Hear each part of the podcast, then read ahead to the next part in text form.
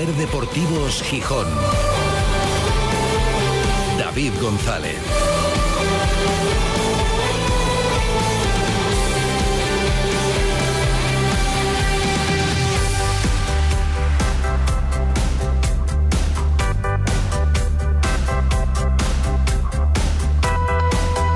Miércoles 13 de diciembre de 2023. Buenas tardes, bienvenidas, bienvenidos a Ser Deportivos Gijón.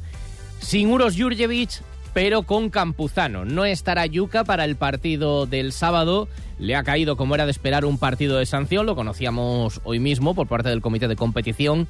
Nos temimos cuando vimos su retirada del terreno de juego después de ver la segunda amarilla con tanta polémica.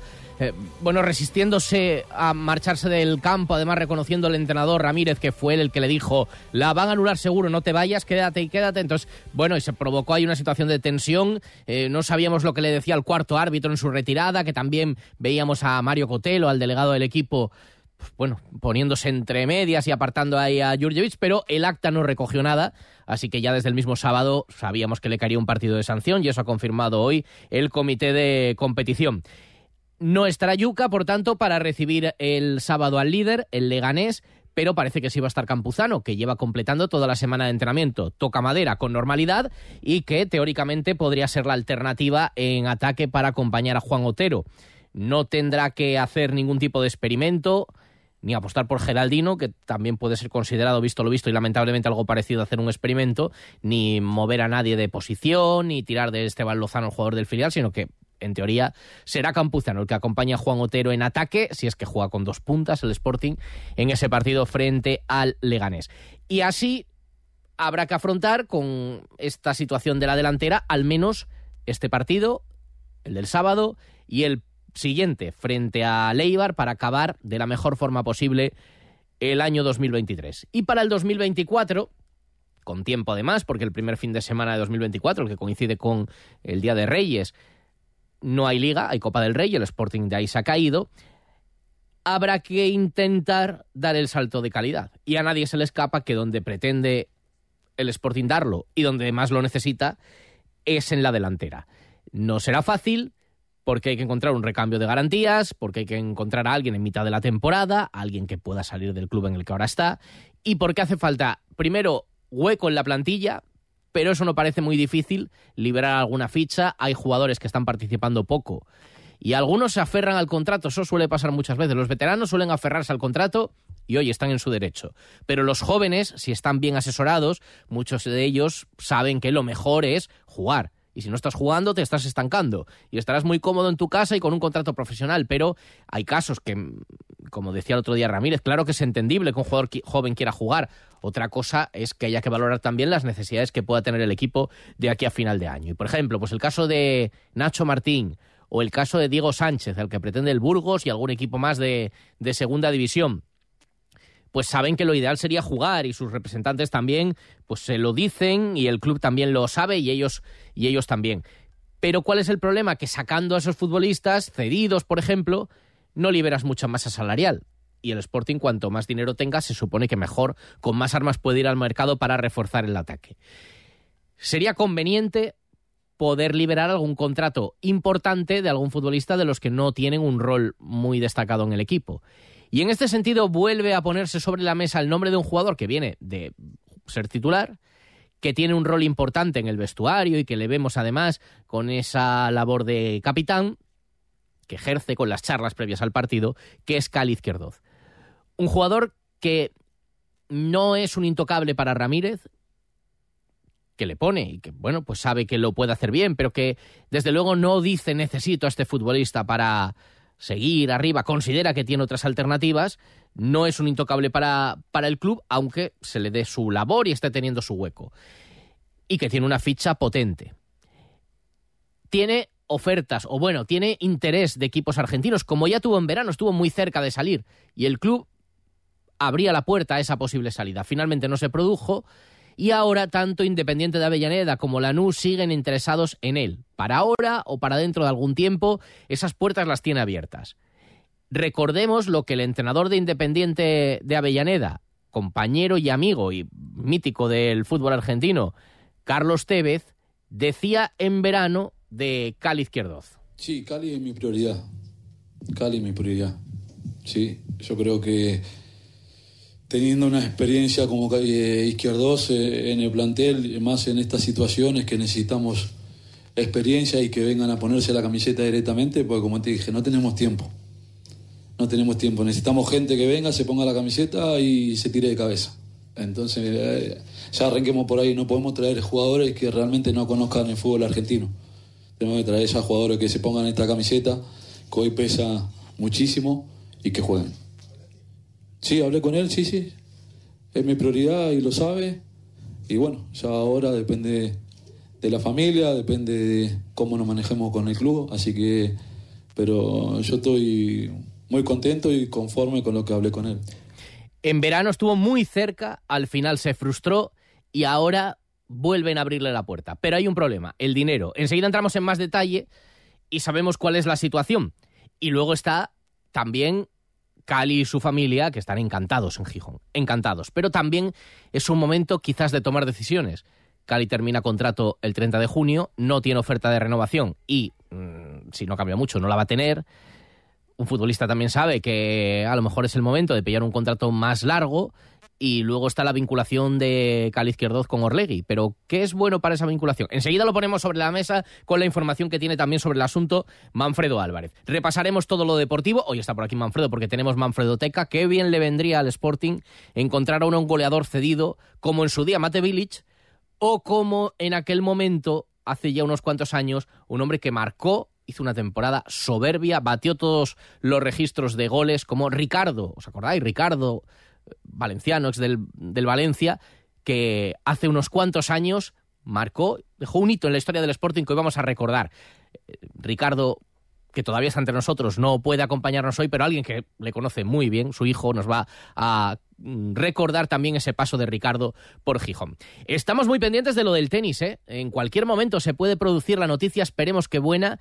En eso están trabajando la Federación Española, la ATP la Federación Asturiana y el Ayuntamiento de Gijón para que en 2024 vuelva el ATP 250 de tenis y además una cita del primer nivel de la competición femenina, la Agüita, a Gijón.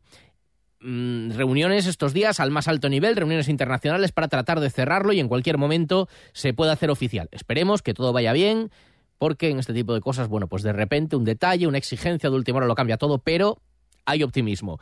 Y desde luego optimistas también con que se vuelva, se vuelva a llenar el 30 de diciembre el Palacio de Deportes de Gijón, 20 años ya desde la primera edición de la Copa Leomotor de Freestyle, con un duelo de campeones, con Michael Melero, con Edgar Torronteras, lo hemos contado con Jabato Dols, con Xavi Torres, con bueno, los mejores de la especialidad, con nuevos trucos y con un montaje espectacular en el Palacio. Ya se han vendido la mitad de las entradas en Uniticket y en la tienda de Motos Gijón. No lo dejéis para última hora porque lo normal todos estos años es que no se llega a abrir la taquilla porque se ha vendido todo ya en las plataformas y en la venta física en los días previos. Ayer el acto de presentación oficial ya escuchábamos al Loco Mirai, es decir, este año se lía, este año se lía con los trucos que traen, con la gente nueva que está llamando la atención, además de los grandes del pentacampeón del mundo. Y Luis Molina, el director de operaciones de Octagon y organizador del evento, explicaba también lo que nos vamos a encontrar, los trucos que traen preparados. El gran reto es la lucha que van a tener los tres primeros espadas,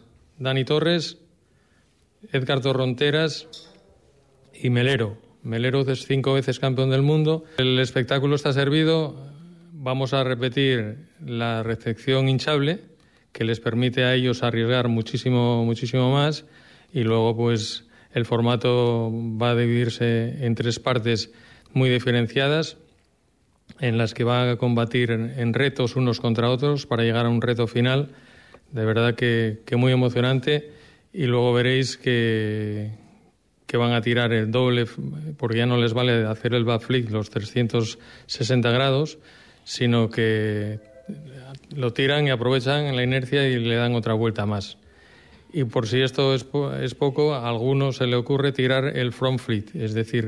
y luego veréis que, que van a tirar el doble porque ya no les vale hacer el backflip los 360 grados sino que lo tiran y aprovechan la inercia y le dan otra vuelta más y por si esto es, es poco a algunos se le ocurre tirar el front flip es decir ir contra la gravedad. Es decir, si la moto va hacia adelante, lo normal es que gire hacia atrás para los giros, pues esto no. es la, locura personificada. Y luego el California Roll, que es estar en la moto y bajarse, darse la vuelta y volver a subirse. Y luego el hombre que hace la mejor plegada del mundo, pliega la moto, que dices, este se queda con ella ahí, no lo derecha y no lo sacamos de debajo de la moto ni de broma. Pero no hace falta sacarlo de debajo de la moto. Este último es ET, Edgar Torronteras, que va a estar desafiando a Michael Melero en esa cita. Seis, de, seis y media de la tarde del sábado 30 de diciembre, el día antes de Nochevieja, para rematar las fiestas de ese sábado. ¿Qué vais a hacer? Pues ir al, al freestyle, a la Copa Leomotor es un gran plan. Tres y media. Enseguida entramos en más detalles y analizamos la situación, además con lo que vienen contando desde hace días compañeros de Argentina, Manfredo Álvarez, aquí en Ser Deportivos Gijón. Ser Deportivos Gijón. David González.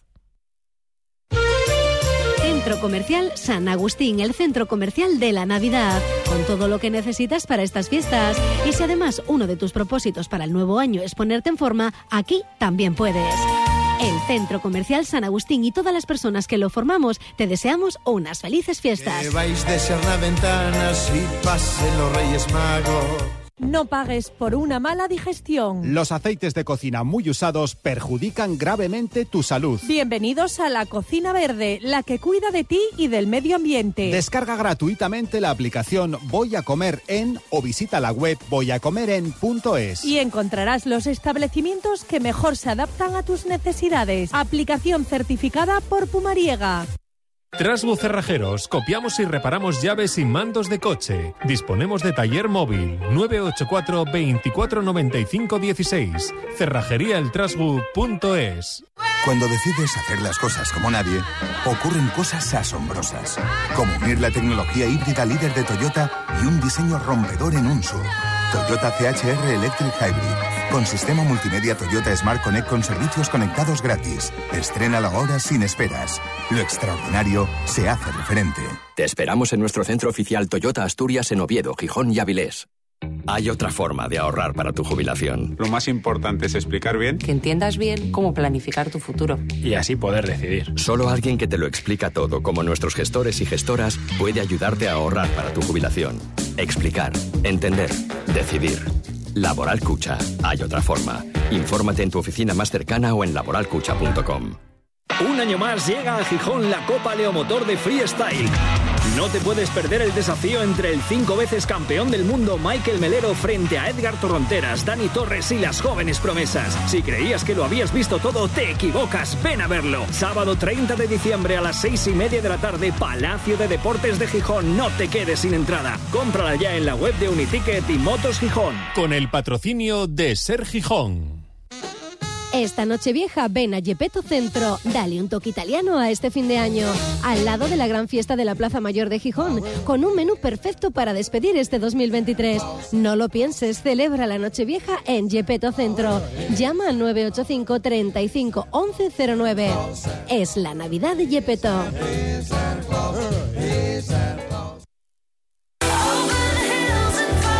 Ser Deportivos Gijón. David González.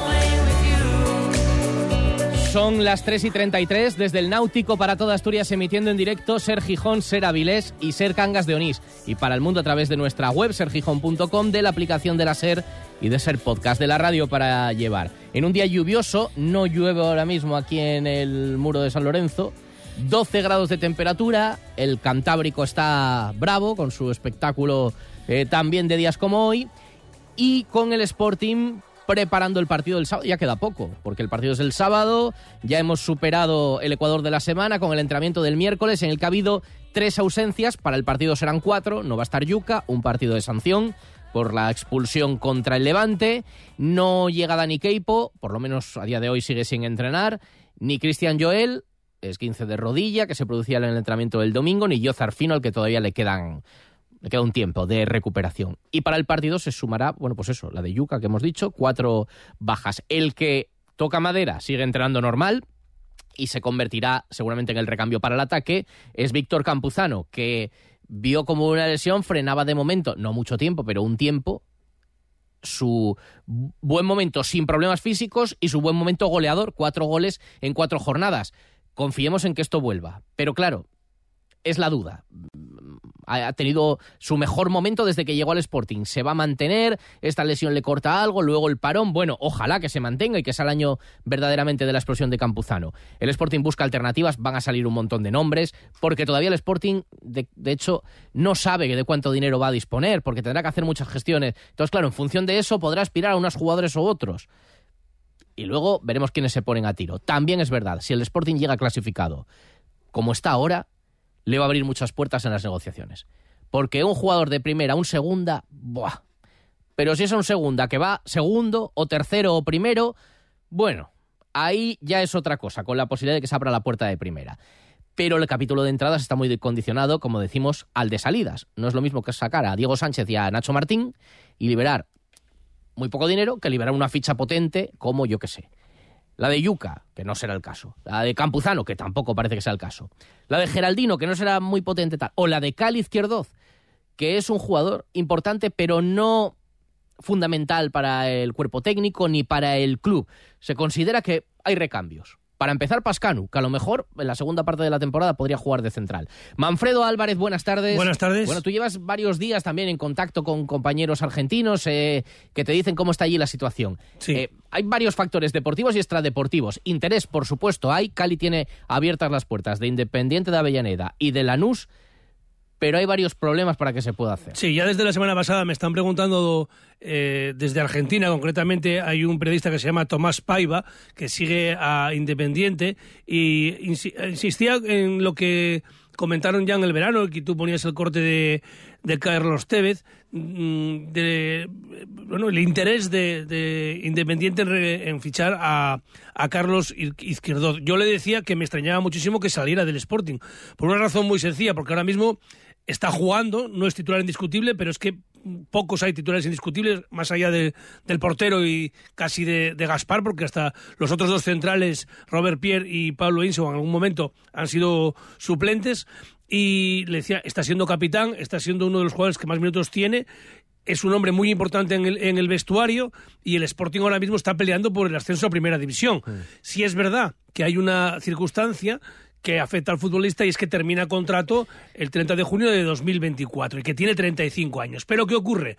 Que el interés le viene de Argentina. Ahora mismo eh, Argentina está en una situación económica dificilísima. Ha habido un cambio de gobierno, una inflación eh, tremenda y la posibilidad de pagar en euros y en dólares es escasa. No ya un traspaso, porque estamos hablando del Sporting. Yo creo que No. no, pretende sacar un traspaso por Es que ni por la ficha, David. El problema es la ficha A mí me dice eh, Tomás Paiva que eh, Independiente está económicamente peor que Argentina. O sea, que tendría que ser un gesto prácticamente de Carlos Izquierdoz para jugar eh, a las órdenes de Tevez, que O fue que compañero suyo en Boca. La situación general del país con la situación del propio club que tiene muchas deudas y que no está bollante. Eso es lo que me comentan, que no hay posibilidad de pagar un traspaso y ni siquiera de atender la ficha de Izquierdoz. En esas circunstancias, a mí me extrañaría muchísimo que el Sporting lo dejara salir, más allá de que dice que tengo que liberar una, una, una ficha. Pero claro, hay otros jugadores que están teniendo menos participación Fíjate, que yo creo que, que yo, yo que eh, lo, lo debatimos esta mañana en la redacción, yo que creo que el Sporting no le ve tanto problema deportivo, porque eso, tiene a Pascanu, no soltaría, aunque a mí me dicen que, por ejemplo, la situación de Diego Sánchez es independiente de lo que pase con Cali, que es posible que se le den minutos fuera. Creo que entienden que, bueno, Cali juega también dentro de la rotación y ahora ya no hay copa y demás. Pero que no se considera una pieza fundamental y que compensa otras Pues no lo cosas. compa- no lo y a lo mejor hasta se luego. puede traer un central más barato eh, para reforzar la plantilla. eh, otra cosa, yo creo que el Sporting, por ahí, el problema lo puede tener el jugador si, claro, dices que lo que me ofrecéis, no me, entre comillas, no me da para vivir. Mira, eh, sabiendo lo que sucede dentro de un vestuario, yo a Cali Izquierdoz ahora mismo lo consideraría intransferible. No sé lo que piensa el Sporting. Mi opinión, esto, ahora es opinión. La información era lo anterior. Mi opinión es que este jugador es intransferible ahora mismo porque tiene una ascendencia enorme de cara a sus compañeros. Es un capitán con mando en plaza. Cuando juega este año lo está haciendo mucho mejor que el pasado, que cometió cinco penaltis. Incluso en los partidos broncos está dando la cara sin que se le note fuera de casa mm, es un jugador mm, casi determinante atrás, vamos, y, y teniendo en cuenta que el Sporting está aspirando a subir a primera división, otra cosa es que estuviera en la mitad de la tabla, vamos, yo no prescindiría de él de ninguna manera. La información es lo que te acabo de decir de Independiente ¿Y y, con en el caso a Lanús? de Lanús es su equipo, es el equipo de, de su vida, él jugaba en Boca Juniors y llevaba a sus hijos a ver a Lanús, ¿eh? a los partidos, y quiere retirarse en Lanús, eso es verdad, pero no lo contempla ahora mismo. O sea, que mm, ciertamente me da la impresión de que la salida de Carlos Izquierdo no se va a producir, más allá del interés que tiene eh, Independiente y de que Tevez le pueda, co- le pueda convencer a Izquierdo. Oye, otra cosa puede ser, le diga, le diga a Independiente, te doy tres años, Claro, teniendo claro. 35 y terminas contrato dentro de seis meses en el Sporting. Y diga al otro, bueno, pues oye, si me pagáis en, en tres años lo que puedo cobrar en dos, eh, a la edad que tengo, pues me viene bien. Y hay, otro, Pero por y- otra parte, y hay otro factor, que es la vinculación de Cali Izquierdoz con el Grupo Orlegui, con el que ya vino avalado por ellos. Pero claro, eh, ¿cuál es la mejor forma ahora mismo de llegar a un acuerdo? Es que el Grupo Orlegui a lo mejor lo que dice, igual que en, tu momento, en su momento te pedí que vinieras, ahora te pido que nos ayudes saliendo. Y en el futuro, pues seguiremos de la mano, claro, porque ahora lo que le decís al Sporting, y yo creo que esto es más información, más información que opinión. Me, mm, por mi información, Cali Izquierdo, a diferencia de lo que tú dices que te parece intransferible, me parece que para el Sporting no es no, intransferible. para el entrenador no lo era en el verano. ¿eh? Efectivamente, ellos necesitan un tercer central, pero es que está Pascanu, que puede cambiar No, no, de rol y te quedas con dos, también. con dos laterales derechos. Está Diego Sánchez, o incluso un refuerzo más barato, una cesión que y que se considera que al final lo prioritario está en otro lado, que es lo que se pretende. No sé en el momento que pueda reforzar. estar Bamba también, que va- se va a recuperar. Hay un compromiso con Bamba, Rivera claro. puede jugar de central. Si, futbolistas hay para jugar en esa demarcación. Bueno. Yo hablo por lo que supone ahora mismo Carlos Izquierdoz en el vestuario del Sporting y que además deportivamente está ofreciendo hasta ahora un buen rendimiento. Estaremos pendientes. Por otro lado, para el partido de Eibar, el Sporting tiene 300 entradas que ha enviado el club vasco de 20 euros que ya se pueden inscribir. Eh, se ampliaba hasta el 7 de enero la campaña de Navidad para renovar, obtener beneficios por incorporar a otro socio. Y no está todavía confirmado, pero parece que un asturiano mierense, Jandro, que estaba entrenando al Villarreal C, va a ser el nuevo técnico del Amorebieta, que ayer destituyó al que al que dirigía hasta ahora al equipo. 3 y 41 enseguida, la mirada al pasado, la Manfredoteca. Hay días especiales y luego están las ofertas especiales fin de año de Triocar. No dejes pasar la ocasión sin aprovechar las ofertas fin de año de Triocar. Toda la gama BMW y Mini con precios especiales. Aprovecha la última oportunidad para tener tu BMW o Mini al mejor precio y celebra el fin de año por todo lo alto con Triocar, tu concesionario oficial BMW Mini y Motorrad certificado M en Gijón y Avilés. Una mesa de Navidad sin pico fino. Una tienda sin pico fino. Un bar sin pico fino. Prueba nuestra nueva y deliciosa crema de ginebra y turrón. La sorprendente crema de ginebra con trufa negra. Nuestro increíble vermut original y de naranja. Estas navidades, tengamos la fiesta en paz. Y que no falte en tu mesa, en tu tienda y en tu bar. Picofino, la marca de aquí que te hace más feliz. Comercial San Agustín, el centro comercial de la Navidad, con todo lo que necesitas para estas fiestas. Y si además uno de tus propósitos para el nuevo año es ponerte en forma, aquí también puedes. El Centro Comercial San Agustín y todas las personas que lo formamos te deseamos unas felices fiestas. ¿Quieres formar parte de la transición hacia un futuro más sostenible? En Veolia estamos comprometidos con la descarbonización y ofrecemos soluciones innovadoras para ayudar a las entidades públicas, industrias y empresas a reducir su huella ambiental y conseguir importantes ahorros económicos. En Veolia contamos con la experiencia y la tecnología necesarias para liderar la gestión sostenible de la energía, el agua y los residuos. Contacta hoy mismo con la delegación de Veolia en Asturias y descubre cómo podemos ayudarte. Cuidemos juntos del medio ambiente. ¡Qué orgullo los futbolistas! ¡Qué orgullo! Hay que sentirse orgulloso del Sporting y de estos futbolistas. En Ser Deportivos Gijón, Manfredo Teca. Cuando era más joven, viajé en sucios trenes que iban hacia el norte. Es uno de los temas de la semana y sospecho que lo va a ser también de las próximas. La coincidencia, el pensamiento generalizado de que el Sporting necesita, para aspirar a cotas importantes, reforzar su ataque, fichar a un delantero centro. Hemos recordado la figura y la importancia que tuvo Mate Village hace no mucho tiempo. Y Manfredo tampoco le vendría bien a Ramírez, tampoco le vendría mal eh, en el mercado de invierno un 9 como la figura que vamos a recordar hoy, ¿verdad? No, le vendría muy bien, ya lo creo. Se trata de un ariete que mantiene un registro con el Sporting que nadie ha superado desde hace muchísimos años. Mm. Ya comentamos en otros capítulos que el Sporting tiene varias marcas que le distinguen de los demás clubes. Unos registros son del Molinón, el campo más antiguo del fútbol profesional, que se televisara el primer partido en segunda división o que fuera el primer estadio en España totalmente cubierto. Además, el Sporting es el decano del fútbol profesional que viste camiseta roja y blanca desde su origen, desde 1905, o que desde la fundación de la liga nunca bajase de segunda.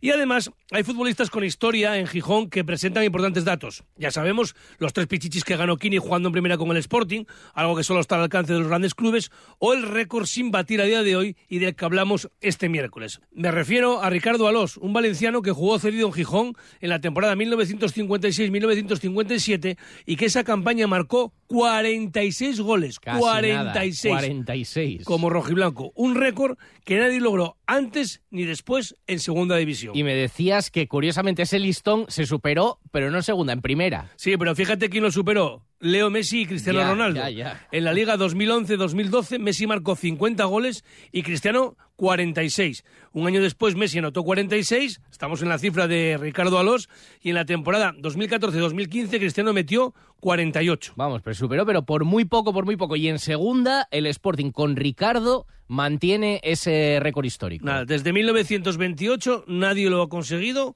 eh, igualar ni evidentemente batir hasta el día de hoy. Y estamos hablando de la temporada, como te decía antes, 56-57, eh, los futbolistas que siguen a Ricardo en la clasificación histórica desde la fundación de la liga, en la temporada 1928-1929, son los siguientes. Y hablo de segunda división, repito. El segundo es Baltazar, el brasileño del Celta, que marcó 34 goles en la 86-87. Jaime Mata con el Vallad- Valladolid hace poco, eh, 33 goles en la 17-18. Jonathan Soriano con el Barça B y Quino con el Betis, el primero en 2011, el otro en 1969, anotaron 32 goles.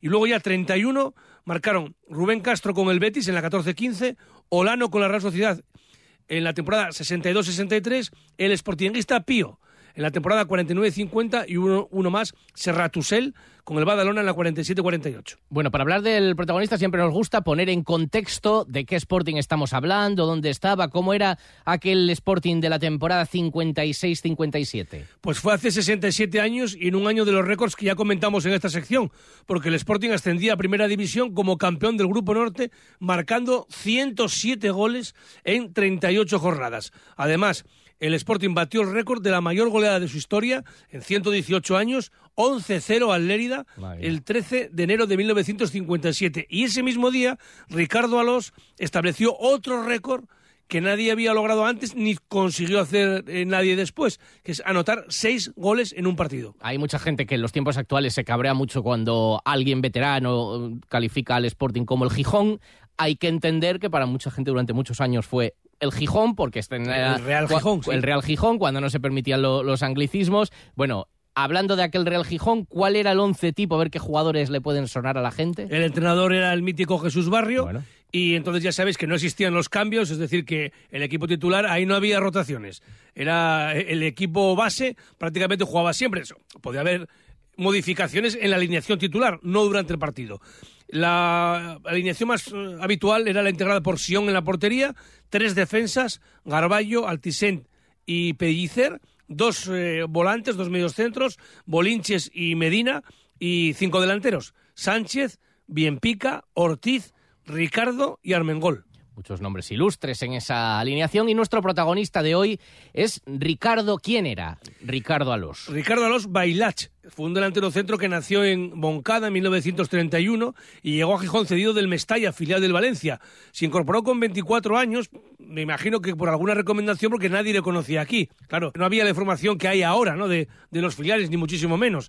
El Valencia lo repescó inmediatamente porque, claro, después de marcar 46 goles en segunda, pues le llevó para su primer equipo, que por cierto, tengo que dar las gracias a un oyente que se llama Hugo y que a veces eh, me escribe en Instagram porque en la base de datos B de fútbol ponía que Ricardo había marcado esa temporada 45 goles, uno menos, y él se encargó de demostrarles con documentación que ese error partía de una crónica de marca, no le daba un gol que le correspondía y lo han, lo han puesto y lo han bien. rectificado. Sí, sí. Pues muy bien, un aplauso para Hugo. Hay que estar pendientes también de esos fallos. Y un detalle, marca Ricardo Alós 46 goles con el Sporting en segunda división, regresa al Valencia y en primera división con el conjunto Che en la temporada 57-58 queda Pichichi compartido con uno, no sé si te suena, Alfredo Di Stéfano. Sí, me suena, sí. del Real. Madrid y Badenes del Valladolid. Se marcaban menos goles. Fíjate, cuando dicen, no, es que se marcaban muchos goles. No, no. ¿Sabes con qué quedó, cuántos goles quedó Pichichi? Con 19. ¿eh? Si Fíjate. ves los datos de Kini también son mucho menores que los de que los de mm, Ricardo en segunda división. Por cierto, que ese Badenes del Valladolid, mm, dos años más tarde, Jugó en el Sporting, jugó en ¿no? el Sporting, pero no dio resultado. No tuvo mucho éxito. Nuestro protagonista, Ricardo, vive con 92 años, pero bueno, pues los achaques de salud le impiden hablar en la radio, pero hoy sí podemos hablar con, con alguien para recordar su historia, Manfredo. Sí, con alguien que le conoce muy bien, su hijo, Francisco Alós. Paco, buenas tardes. Hola, buenas tardes. Me imagino que te emocionará eh, escuchar hablar así de tu padre, ¿no? Habéis hecho un, un recorrido por, por el tiempo de mi padre en Gijón, perfecto, perfecto. Ha estado perfecto, me ha encantado. No lo viste jugar a tu padre, eh, pero sí nos podrás No. contar lo que él te habrá contado a ti y lo que habrás podido tú escudriñar por ahí en, en- en publicaciones del tiempo, en fotografías, ¿no? Sí, eh, la verdad es que no, no lo vi jugar, nací después, em, pero sí que hay mu- muchos recortes, lo que él nos ha contado en casa, lo que sus amigos nos han contado también, o lo que hemos ido oyendo en las conversaciones de, de amigos de él, que, que claro, pues aquellos amigos eran, pues en Valencia ya era Mestre, era Pesudo, era Piquer. E- e- Entonces, claro, como a mi hermano y a mí nos gustaba mucho el fútbol, estábamos todo el rato oído a visor a ver qué es lo que pescábamos y lo que oíamos. Y la verdad es que mm, en casa hay mucho, mucha crónica de los partidos de aquella época, de, los, de las fotos, de, y, siempre hemos estado pues, pues buscando, indagando, y la verdad es que información tenemos, tenemos bastante. Paco, me, has dicho que tu padre con el paso del tiempo, bueno, pues tiene esa enfermedad de Alzheimer que te- te quita todos los recuerdos. Eh, sí que me decías que eh, tienes una imagen suya que es eh, hace unos años, eh, o desde hace tiempo, mirando las fotografías y recordándolo su etapa en activo, ¿no? Que, que aún, a- Sí. aún ahora te emociona, ¿no? Sí, la verdad es que en casa tenemos en grande una foto de él de espaldas eh, en, en el comedor de casa, junto, junto a la vitrina donde guarda copas y medallas y trofeos. Hay cuatro fotos enmarcadas. Una es su debut en el Valencia, eh, en un partido amistoso. Otra es el partido, el primer partido oficial con el Valencia en Las Palmas. Otra es, y es una foto curiosa porque es un partido con la selección española en Portugal y están él y Bienpica en esa foto, Fíjate. que fue compañero suyo en el, en el Real Gijón. Y la, y la cuarta foto es su debut en, en el Tartiere con el, con el Sporting. Y desde hace mm, un poco antes de la pandemia, que él ya empezaba a mostrar síntomas un poco de estar ya en esa laguna pre- profunda que es su enfermedad, ha pasado muchas horas, muchas horas, muchas horas en silencio mirando las cuatro fotos. Entonces, bueno, un bonito recuerdo que tenemos de él es él de espaldas a la cámara con la vista clavada en, en sus fotos. La verdad es que es un detalle muy bonito. Es, un- es, un- es- una imagen bonita que guardamos en casa. Sin duda, qué bonito. Eh, hablabas de, por ejemplo, esa foto con Bien Pica. Él después, eh, recordábamos que mantuvo relación con el Sporting, que cuando iba el equipo al hotel a Valencia, por ejemplo, pasaba a saludar y en los tiempos de Pepe Ortiz. Eh, ¿Quiénes fueron los compañeros de su etapa en Gijón, a los que más recordaba, con los que más amistad hizo? Em, el que más es, es Pepe Ortiz. Em, yo, yo, yo también soy, eh, una parte importante de mí es, es seguidora del Sporting porque durante muchos años, cuando venía el Sporting a jugar a Valencia, eh, quedaban los dos para charlar un rato antes de los partidos. Entonces, claro, primero de pequeños íbamos mi hermano y yo con él y luego incluso con el coche lo llevábamos a él eh, hasta, hasta que Pepe dejó de ser el, el delegado del Sporting. No, no recuerdo qué año, pero sería el año 94, 95, Sí, por ahí. Sí, sí. Eh, y, y también eh, mucha relación con, con Bolinches. Bolinches era de Onteniente. Mi, mi padre jugó la última temporada profesional, fue en el Onteniente, en segunda división, y aunque Bolinches ya se había retirado, eh, in- influyó un poco para que mi padre ese último año estuviera en Onteniente, que mi padre también tenía familia allí.